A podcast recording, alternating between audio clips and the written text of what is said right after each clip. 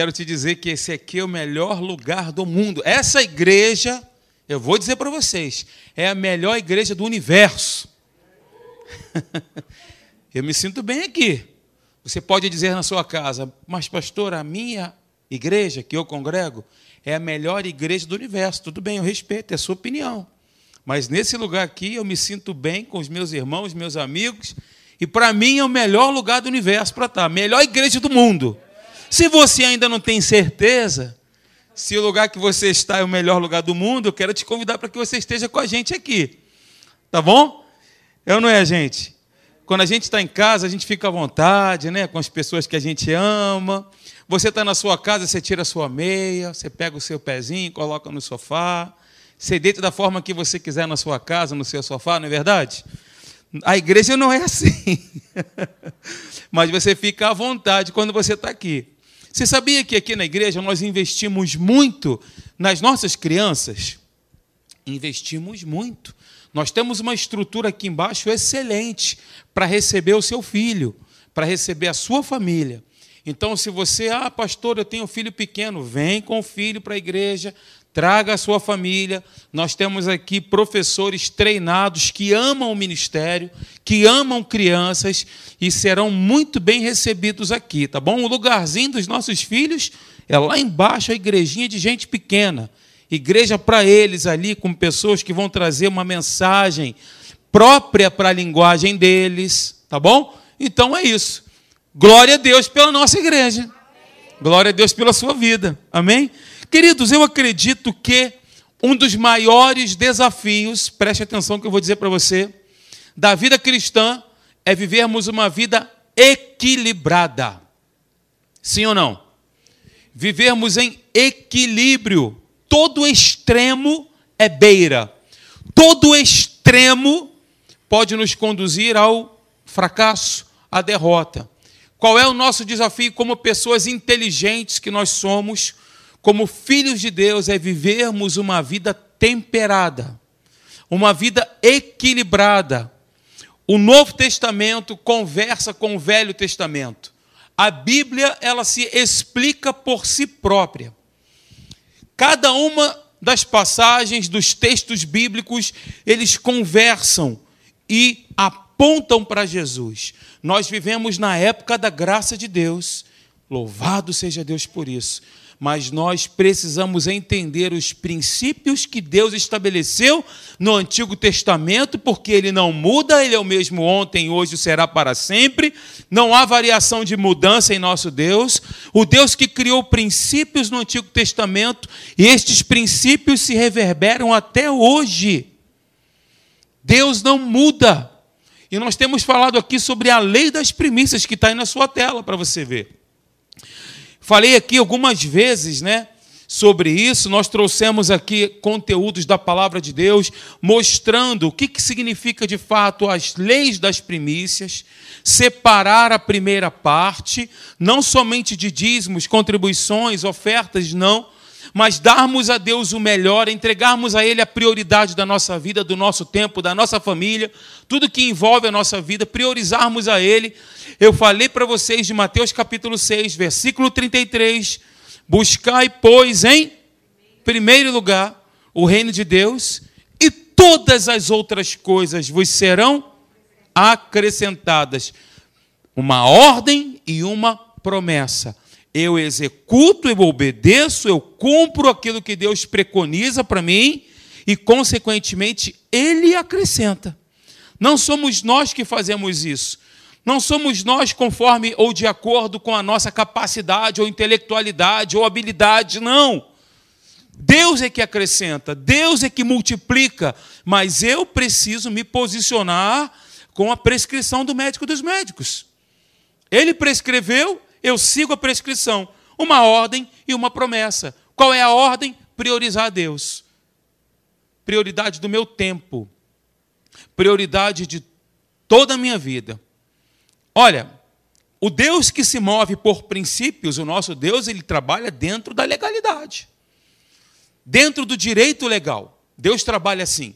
Dentro de uma baliza que ele mesmo instituiu por meio da sua palavra. Deus se move na nossa vida através de princípios. Nunca esqueça disso. Então, o Deus que se move nas, nossa, nas nossas vidas por princípios que Ele mesmo balizou, é para que nós possamos escolher aquilo que Ele nos prometeu. É para que possamos receber aquilo que Ele nos prometeu. Amém? Maravilha. Quero lembrar para vocês, no domingo anterior, não passado, porque foi o pastor Marcelo que pregou aqui, também nos abençoou, falando sobre a rota, né? De nós estarmos ali na rota de Deus, estarmos balizados, né? em outra, outras palavras, ele falou sobre isso, mas no outro domingo passado, anterior a este que ele pregou, nós falamos aqui sobre a lei das primícias, e eu quero fazer rapidamente uma lembrança sobre Caim e Abel. Lembram deles? Os irmãos Caim e Abel. E você sabe que o diferencial encontrado nas ofertas de Caim e Abel está diretamente, diga comigo, diretamente, diretamente. ligado a lei das primícias. Há um comportamento, há uma atitude. Muitas pessoas acreditam que o erro de Caim foi trazer para Deus as ofertas da terra e não um cordeiro. Mas eu vejo, eu penso que não esteja, que essa situação não esteja ligada direta, diretamente a esse ponto. A lei das primícias, queridos, fazia com que cada um tanto Abel quanto Caim, trouxesse os primeiros frutos do seu trabalho. E a Bíblia nos diz qual era o trabalho de Caim e qual era o trabalho de Abel. Qual era o trabalho de Caim? Pastor de ovelhas. E o trabalho de Abel? Ele era lavrador. Sim ou não, queridos? Lavrador. Lá em Gênesis capítulo 4, versículo 2, nós vamos ver isso, o ofício de cada um. Certo? Logo, as primícias de Caim teriam que ser necessariamente o fruto da terra. Ao passo que as primícias de Abel, de Abel os, o fruto do seu rebanho, os primeiros frutos do seu rebanho. Então a Bíblia diz que Deus, ele atentou, ele prestou atenção. Essa palavra significa isso. Deus prestou atenção, ele atentou na oferta de Abel que foi a oferta correta. Veja, eu coloquei o texto para você. Vamos lá, passa por gentileza. Passa para mim, por favor. Sou eu que estou passando ou é você? Sou eu? Ótimo. É, Gênesis capítulo 4, versículo 3 e até o versículo 5, parte A. Aconteceu o quê? Eu coloquei em negrito propositalmente para chamar a sua atenção. No fim de uns tempos, trouxe Caim do fruto da terra uma oferta ao Senhor. Abel, por sua vez, trouxe das primícias do seu rebanho e da gordura deste. Consequentemente, Deus prestou atenção, Deus atentou, né? Agradou-se o Senhor de Abel e de sua oferta, ao passo que de Caim e de sua oferta não se agradou. Olha, queridos, por outro lado, note que quando foi, quando Caim ele trouxe a sua oferta, como eu falei para você, está em negrito. Ele fez isso no fim de uns tempos. Ele não separou como prioridade. No fim de uns, de uns tempos. Independentemente do que sejam estes tempos, o fato é que Caim, esse é o ponto, não honrou a Deus com os seus primeiros frutos. Caim não honrou a Deus. Veja, a entrega das primícias é uma forma de se reconhecer a Deus em primeiro lugar. Pastor, mas eu já reconheço a Deus em primeiro lugar. Nós vamos trazer para o contexto atual e isso vai nos fazer pensar se de fato estamos colocando Deus em primeiro lugar. Você sabia que existem consequências espirituais, não sou eu que estou dizendo. É a Bíblia, eu vou mostrar para você. Tá bom? Pastor, estamos na época da graça. Graças a Deus que a gente está na época da graça. Porém, todavia, entretanto, contudo, Deus continua sendo o mesmo, balizado por aquilo que ele disse. Pastor Leandro falou. Eu fico vigiando, eu vigio a minha palavra para que ela se cumpra. Eu velo, é exatamente esse o termo. Eu velo, eu presto atenção, eu vigio para que ela se cumpra aquilo que eu falei se cumprirá. Não voltará para mim vazia a palavra, mas ela vai se cumprir. Então Deus ele fica atento a isso, aquilo que ele disse para que se cumpra. Ok? Então, de novo, vem comigo aqui, ó. A entrega das primícias é uma forma de se reconhecer a Deus em primeiro lugar. Por outro lado, deixá-lo para o fim significa não dar a ele o primeiro lugar. Quem deseja entregar a Deus a sua vida em primeiríssimo lugar e tudo que tem, tudo que é, tudo que você possui. Diga, Senhor, tudo é teu. Eu sou teu. Foi por isso que eu falei, pastor Leandro podia continuar pregando. Estava pregando minha mensagem aqui. É. E o Senhor não aceitou isso de Caim, queridos. Assim como ele também não aceita isto de nós hoje. Não aceita. Se Caim, é interessante demais isso. Pensa, vem comigo aqui, ó. Vamos fechar no raciocínio. Eu gosto dessas condicionais, sabe? Se Caim não soubesse a forma correta, se ele não soubesse, se ele desconhecesse, se por ignorância ele não conhecesse a forma correta de se oferecer algo ao Senhor, ele poderia ser culpado daquilo ali? Se ele não conhecia, ele não poderia ser culpado. Correto? Concordam comigo? Mas ele sabia a forma correta. Ele sabia qual era a forma correta de entregar a Deus. Separar o fruto da terra, o primeiro entregar a Deus. Nós vemos isso exatamente em Gênesis capítulo 4. Ó. Eu separei o texto para você. Olha o que, que diz a Bíblia, lá no Antigo Testamento. Irou-se, pois, sobremaneira Caim. Olha, a ira dele aqui, quando a Bíblia diz que é sobremaneira, porque transpareceu fisicamente toda a sua raiva. Toda a sua raiva evidenciou no seu corpo. Caiu, o semblante dele era, era outro. A face dele se desfigurou. Já viu uma pessoa assim? Tomada por raiva, por ódio? é outro ser humano. É uma outra face que é evidenciada, né? E aí irou-se, pois, sobremaneira Caim, e descaiu-lhe o semblante. Então lhe disse o Senhor: Por que, que você está irado? Por que andas irado? E por que descaiu o teu semblante? Como se Deus não soubesse, né? Se procederes bem, ou seja, o seu procedimento, se for um procedimento correto, com base em uma consciência do que é correto. Porque aqui ele não tinha, ele não era inconsciente daquilo que era correto, ele sabia. Se você procede bem, se você entende o que é certo, se você entende o que é certo e diante disso você procede corretamente, é isso que está dizendo aqui, não é certo que você vai ser aceito, rapaz. Se nós fazemos o que é certo, não tem como dar errado, queridos. Se nós fazemos o que é certo, não tem como Deus não responder. Não tem como. É isso que ele está dizendo aqui. Se todavia o teu procedimento for um procedimento ruim diante de uma consciência daquilo que você sabe ser o certo e errado, se for ruim o seu procedimento, eis que o pecado jaz à porta. Agora, você é senhor dos teus desejos. Você é senhor das tuas decisões. É isso que Deus está dizendo para ele. O seu desejo será contra ti cumpre a ti dominá-lo. Não deixa que os teus desejos, que a tua vontade prevaleça sobre a consciência daquilo que é certo ou errado. Pegou? É isso que Deus está dizendo para ele. O seu desejo será contra ti, mas cumpre a ti dominá-lo. Ah, foi mais forte do que eu. Quando eu vi, eu já tinha feito. Vai nessa. Não entra nessa, não. Nós somos os senhores dos nossos desejos. Nós somos senhores e senhoras dos desejos e vontades.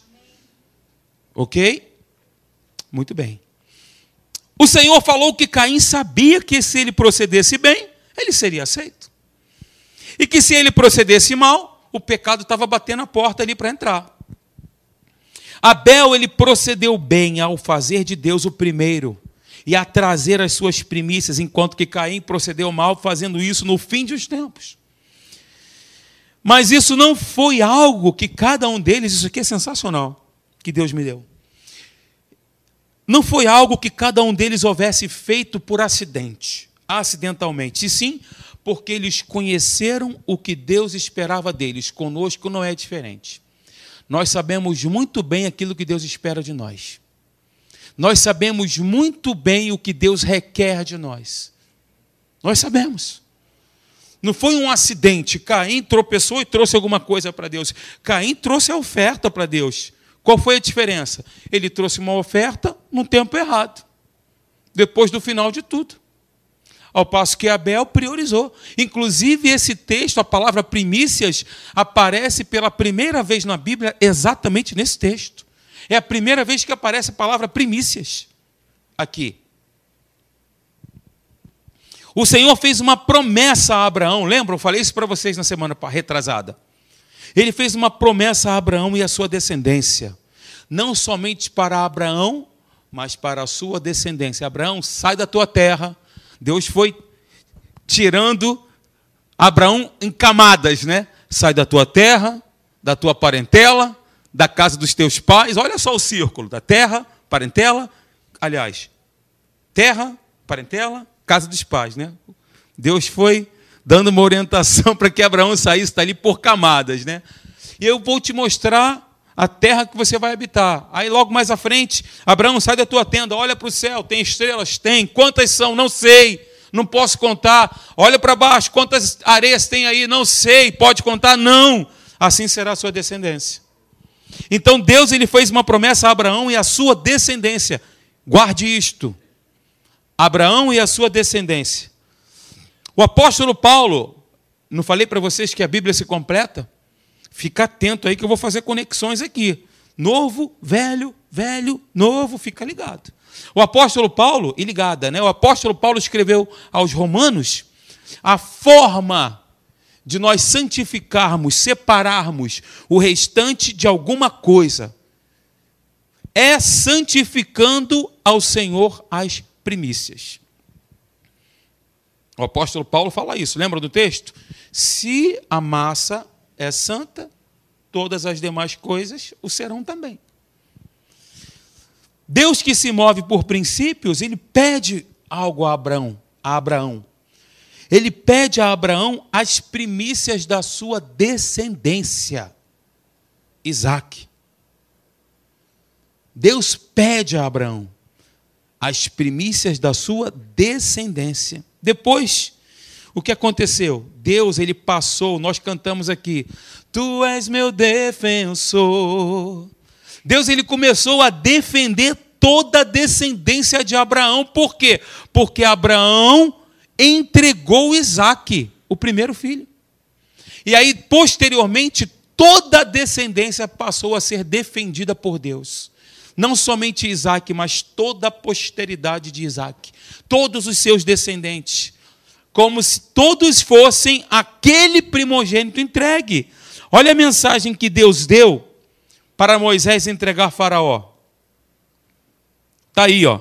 Dirás a Faraó. Deus está falando para Moisés entregar essa mensagem para Faraó. Disse assim: Assim diz o Senhor: Israel é meu filho. Naquele tempo, Israel não existia, Israel já tinha morrido. Concordam comigo? Sim ou não, gente? Então Deus ele se refere aqui ao povo como sendo Isaac, como sendo Israel. Assim diz o Senhor: Israel, é Israel é meu filho, meu primogênito. Digo-te, pois, deixa ir meu filho para que me sirva. Mas, se recusares deixá-lo ir, eis que eu matarei teu filho, teu primogênito.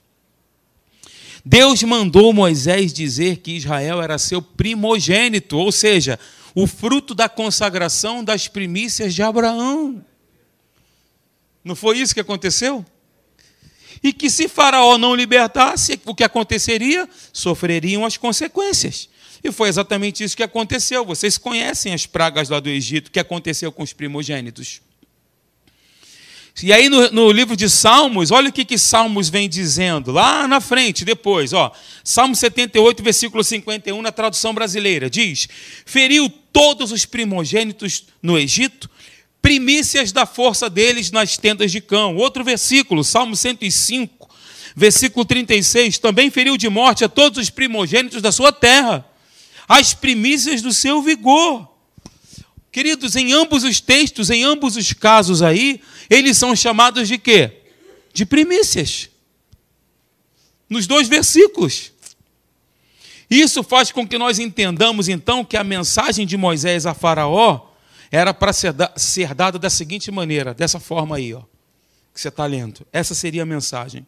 Assim diz o Senhor: Israel é meu primogênito, as primícias consagradas de meu servo Abraão, liberta-o para que me sirva, senão eu julgarei os teus primogênitos, primícias da tua força. Então, gente, consequências, preste atenção nisso.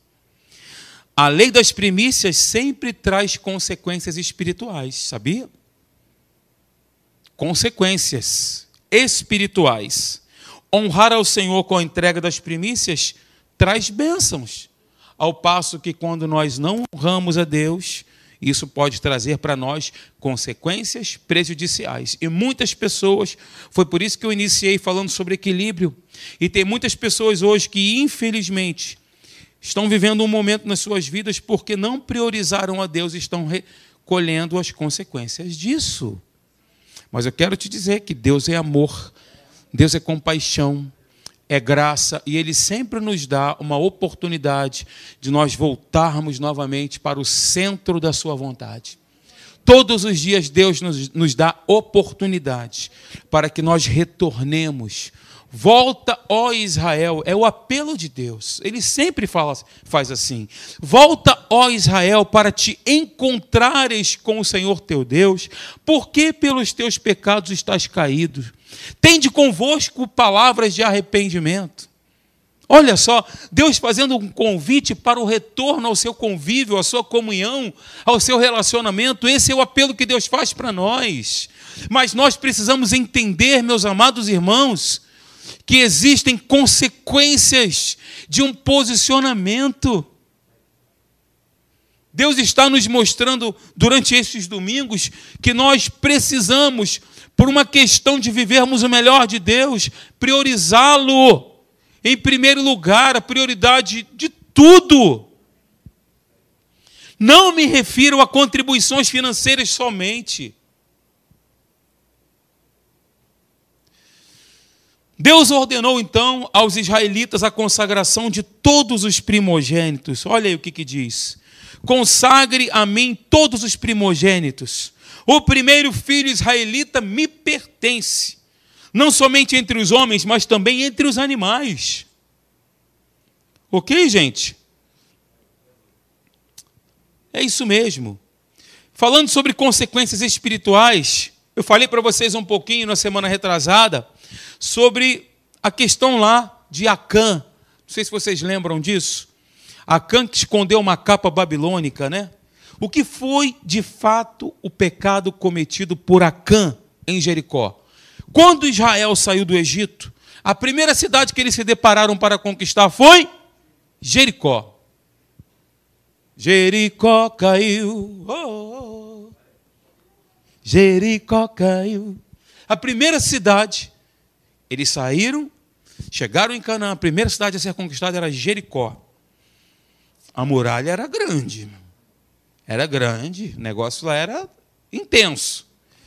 Era a primeira cidade, portanto, de acordo com a lei das primícias, o despojo de guerra não era deles, e sim do Senhor. Veja o que diz Josué, sucessor de Moisés. Olha o texto. Tão somente guardai-vos das coisas condenadas, para que, tendo-as vós condenados, não as tomeis, e assim torneis maldito o arraial de Israel, e o confundais, porém, toda prata, toda prata e ouro, e utensílios de bronze e de ferro, são consagrados ao Senhor, irão para o seu tesouro. Está explícito aqui a ordem de Deus. Os israelitas estavam proibidos de se apropriarem de qualquer coisa em Jericó. Todo aquele tesouro deveria então ser, ser destinado ao templo. E aí, queridos, essa palavra eu peguei aí, a concordância strong, mostra que a palavra hebraica, traduzida aqui como condenadas, é sharing que significa uma coisa que é devotada, uma coisa que é dedicada, proibição, devoção, algo que foi completamente destruído ou designado para destruição total. Porém, em algumas versões bíblicas, nós temos, principalmente na versão corrigida da Bíblia, de Almeida, essa palavra é traduzida como anátema. dando a entender que a razão pela qual os bens de Jericó não poderiam ser possuídos era o fato de serem amaldiçoados. Porém, a definição bíblica, no entanto, era de algo que estava destinado para ser destruído. Não que a maldição estivesse no objeto em si, mas era algo que não deveria ser usado, destruído por completo. Isto poderia trazer, então, como nós vimos, uma maldição para o povo, foi isso que aconteceu. Logo mais à frente, o povo, não, vamos aqui em um número menor conquistar a outra cidade. Na primeira cidade foi um grande exército. Bem, a outra cidade é tranquila, beleza. Vamos levar aqui meia dúzia de gato pingado. Foram lá tomar uma coça tal. E o entendimento sobre isso foi porque houve uma quebra de um princípio. Deus não tirou Israel do Egito, da terra da escravidão, para fazer com que Israel, ao longo de todo o caminho, perdesse, sofresse, morresse pelo caminho. Não, Deus não fez isso. Então, isso poderia trazer maldição pela quebra de um princípio. Mas não era uma coisa, como eu falei, maldita em si.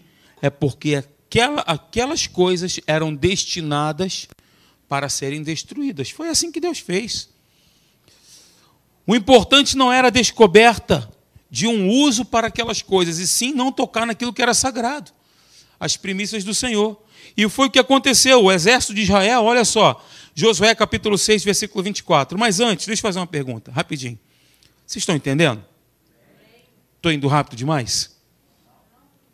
Se você ainda não pegou, vai ficar gravado no YouTube, você pode assistir, no, assistir de novo, tá bom?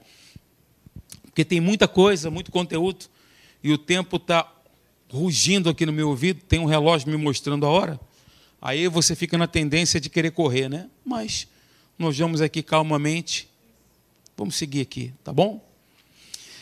Vamos lá. E aí, Josué capítulo 6, versículo 24 diz: Porém, a cidade, tudo quanto havia nela, queimaram-no Tão somente a prata, o ouro, os utensílios de bronze e de ferro deram para o tesouro da casa do Senhor.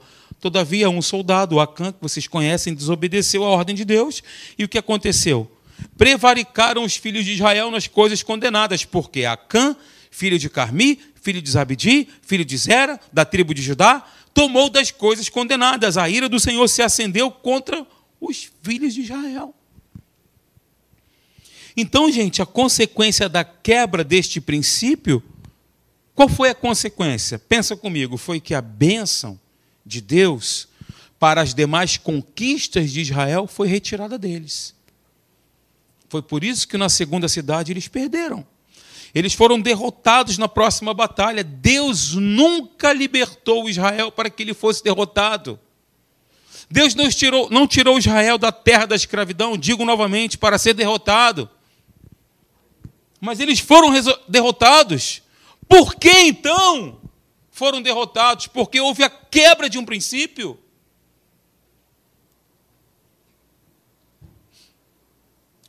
Quando nós santificamos as primícias de alguma coisa ao Senhor, também santificamos o restante daquilo que, de que foi tirada.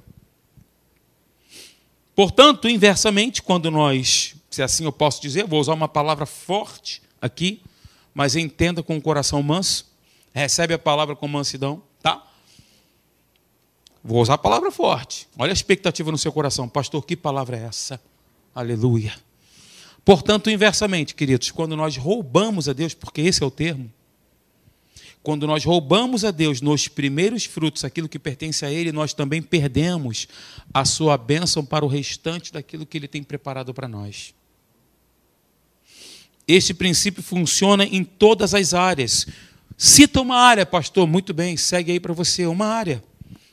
Ao separarmos um tempo pela manhã, por exemplo, para nós buscarmos a Deus e oferecermos em nosso devocional as primícias do nosso dia,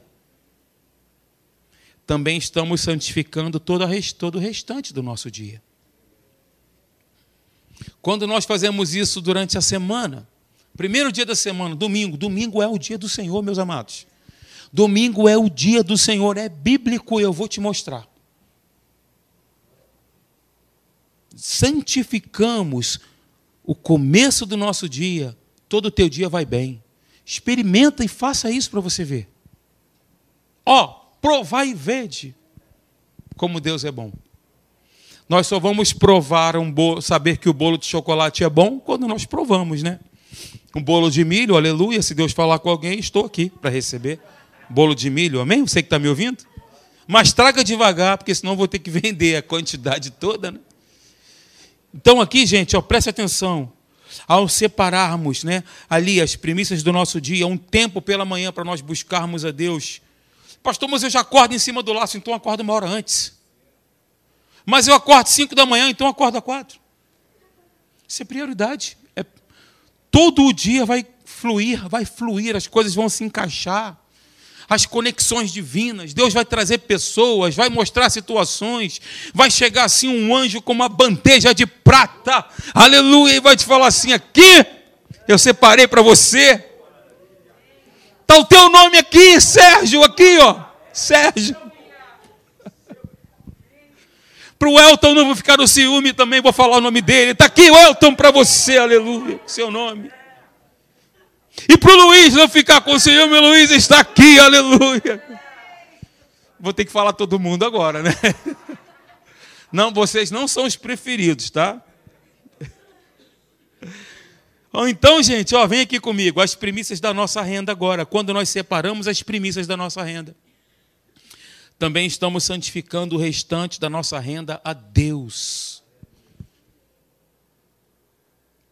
Olha o que diz o texto, tradução brasileira, eu adoro. Disse mais Jeová a Moisés: Fala aos filhos de Israel, e diz-lhes: Quando entrardes na terra que eu vos hei de dar, e comerdes as suas searas, trareis ao sacerdote um molho das primícias da vossa terra, um pedaço, um feixe ele moverá o molho diante de Jeová para que seja aceita a vosso favor, aceito a vosso favor, no dia depois do sábado moverá. Qual é o dia depois do sábado? Domingo. Vai pegando, hein? A entrega do molho das primícias ao sacerdote tinha um dia certo para ser oferecido. Tinha um dia oferto para ser, um dia certo para ser feito. Tradução brasileira diz no dia depois do sábado. Versão atualizada da Almeida diz no dia imediato ao sábado. Corrigida de Almeida ao seguinte dia do sábado, que é o domingo. Olha aí, hein? não está por acaso aqui não, hein? Todas estas frases aqui são declaradas, são claras e apontam para o domingo. Eu, particularmente, não creio que este princípio santifique o domingo, como fazia com o sábado no Antigo Testamento. Está pegando, né? Mas ele revela que a entrega dos primeiros frutos deve ser feito, feita no primeiro dia da semana. Por que, que é importante nós observarmos essa questão? Vou te dizer. Porque nós temos que dimensionar qual é a aplicação prática dessa simbologia nos nossos dias. Por isso que é importante entender. Porque tem uma aplicação prática nos nossos dias hoje. Ok? Então, referindo-se à simbologia da lei das primícias, o que, que o apóstolo Paulo faz? Ele declara aos coríntios um fato muito importante acerca da ressurreição de Cristo Jesus, o nosso Senhor. Veja o que, que ele diz. 1 Coríntios capítulo 15, versículo 20 diz: Mas, de fato, Cristo ressuscitou dentre os mortos, sendo ele as primícias dos que dormem. Hum, meu Deus.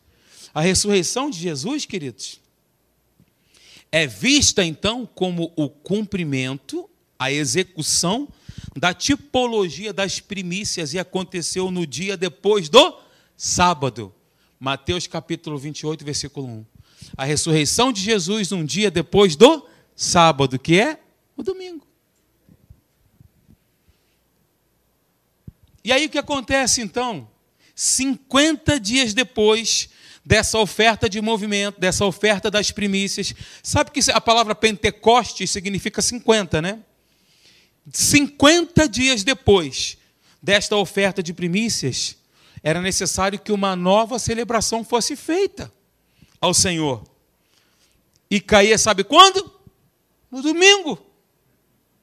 50 dias depois, uma nova celebração. E acontecia no domingo. Depois de sete sábados de entrega da primeira oferta das primícias. Veja bem, aqui, ó, Levítico. Levítico fala muito sobre Jesus, gente, aponta muito para Cristo. Assim como todos os livros da Bíblia, mas olha essa palavra.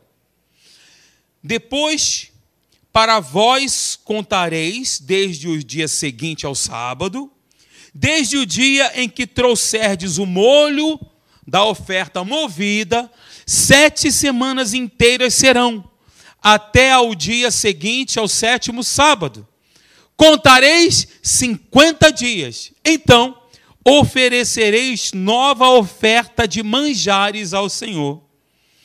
Então, este aqui era o significado da festa de Pentecostes, que significa 50.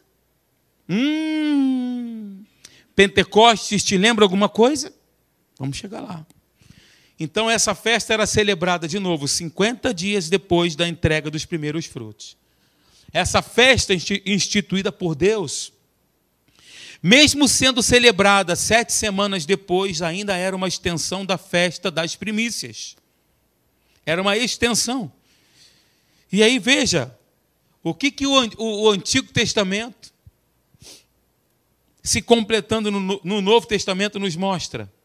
Atos capítulo 2, versículo 1 até o versículo 4. Ao cumprir-se os 50 dias, a extensão da festa das primícias, o dia de Pentecostes, estavam todos reunidos no mesmo lugar. Qual foi o dia? Domingo. Domingo. Estavam todos reunidos no mesmo lugar. De repente, eu gosto disso. I like disso. De repente, é assim que Deus faz. Ele vem no de repente. Quanto a gente menos espera Deus, como o pastor Leandro falou, Deus está trabalhando. Eu não estou vendo, mas não significa que ele não está agindo. De repente, ó, de repente, isso pode acontecer com você agora, hein? A cura que você espera pode acontecer agora. Que você está buscando pode acontecer agora. É de repente, é assim que Deus faz. E de repente, de repente significa quando eu não estou esperando. Deus, ele me surpreende. Ele nos surpreende, a gente não está esperando e ele vem, pum, e age e manifesta a glória e o poder dele. Aleluia! De repente veio do céu um som, como de um vento impetuoso. Isso pode acontecer agora aqui, meus irmãos. O vento de Deus aí inundando você, limpando tudo, hein? De repente, um som, como de um vento impetuoso, encheu toda a casa onde estavam reunidos.